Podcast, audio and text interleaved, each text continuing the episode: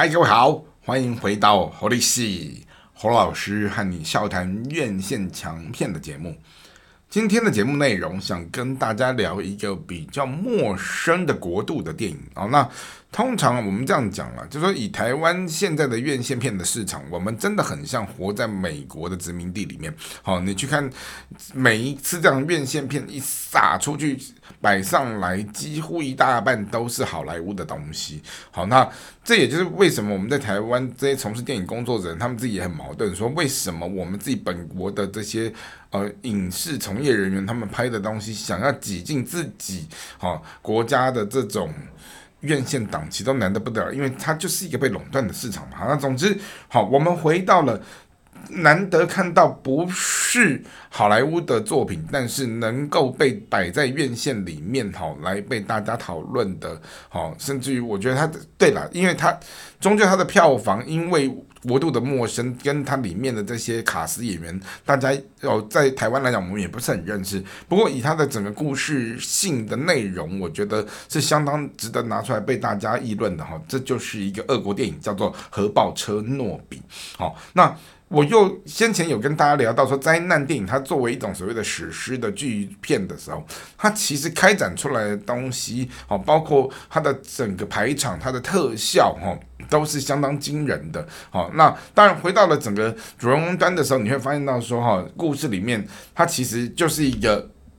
真实的事件，但是杜撰了一些不存在的，也许是人或事，然后借由这样的一种虚实共在的。这样的一个情境，去勾勒出一些我们在看待人面对生离死别的这样的一些故事内容的时候，好，去试图怎么样去勾勒出人心人性的一个比较深刻的议题。好，那他讲到一个消防队的队员玩世不恭，可能哈以前在年轻的时候跟他的一个女友，好，就是呃。上床，但是他并不晓得说，哎，他们中间分开了以后，这个女友瞒着他把这个孩子生出来了。好，然后生出来以后，他们久别重逢以后，很意外的发现到说，哎，为什么这个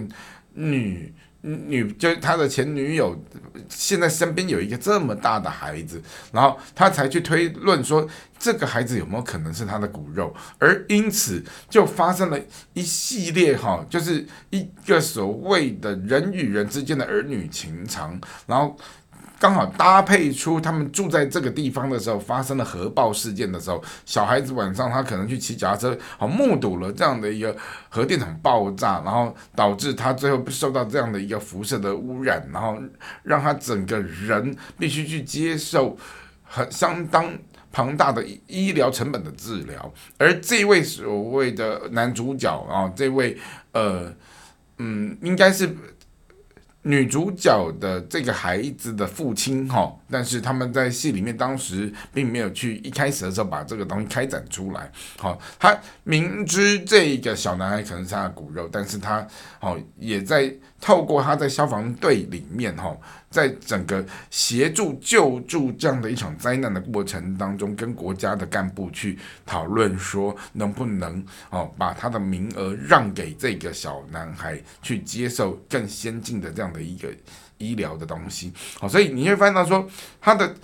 嗯情节内容，你会看到几个。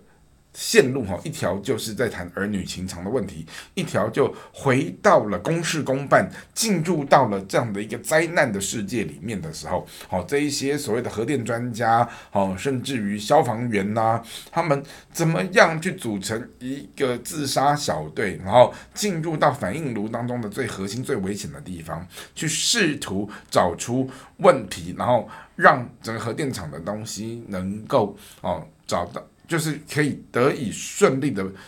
呃，去把这样的一个灾难作为最后的收尾，哈。好，那这就是我们所看到的一个作品。那当然，他刚讲完，就说它是一个社会的真实事件，特别是一个灾难的事件的时候，而他杜撰出哈一个儿女情长的东西，搭配着这样的一个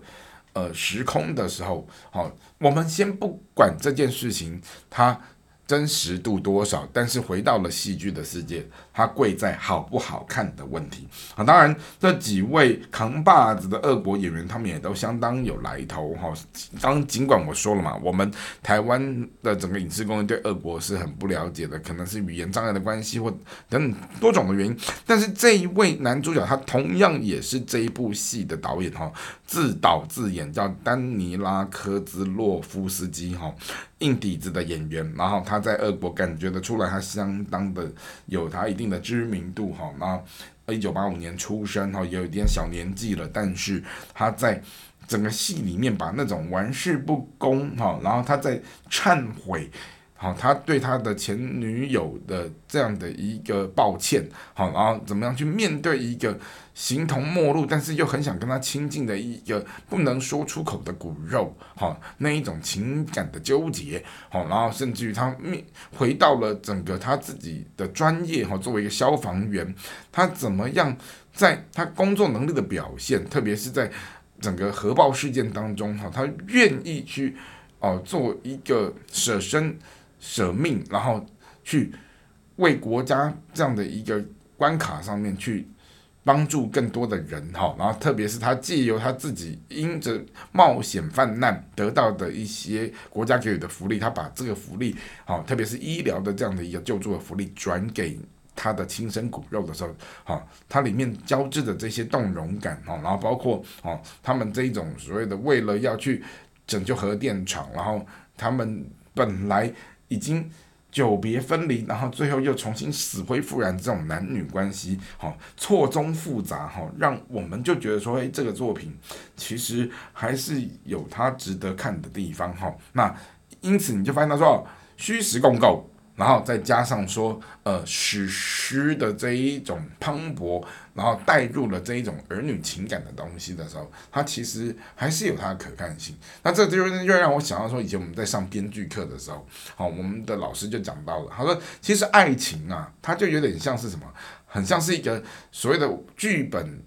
的调味料里面的味精，也就是说，你任何一个戏剧的成分，不管他在跟你谈什么，只要一旦加入了爱情这个东西的时候，哇，这个戏就会变得好看了啊！那尤其是当这个爱情又是帅哥美女在谈的时候，你就会觉得说，哇，那个又更好看了。甚至于当这个帅哥美女啊，片商在丢。入一些钱，然后希望他们在里面有一些比较热情的镜头啊，或者是什么给送给观众的这些眼福的彩蛋的时候，哦，那那个就是我们所谈到的，一旦爱情带入了任何一个文本的事件的时候，它其实就有它相对的丰富性跟可看性。这就是我们从核爆车诺比这样的一个社会真实的一个灾难事件。它结合了杜撰的儿女情长的故事，然后我们怎么在这过程当中，同一时间去重新反思、反省、回顾人类他所创造出来的这样的一个所谓的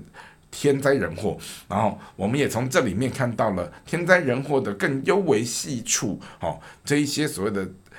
身处在事件里的这一些男男女女们，他们面对生离死别的儿女情长，这就是《核爆车诺比》这一部俄国电影，我觉得相当值得看的地方。也希望你们有空的时候可以去感受一下，啊，这种非主流、非好莱坞的作品，它给我们的是什么样的一种观影的感受？那我们今天的节目就到这边，下次再会。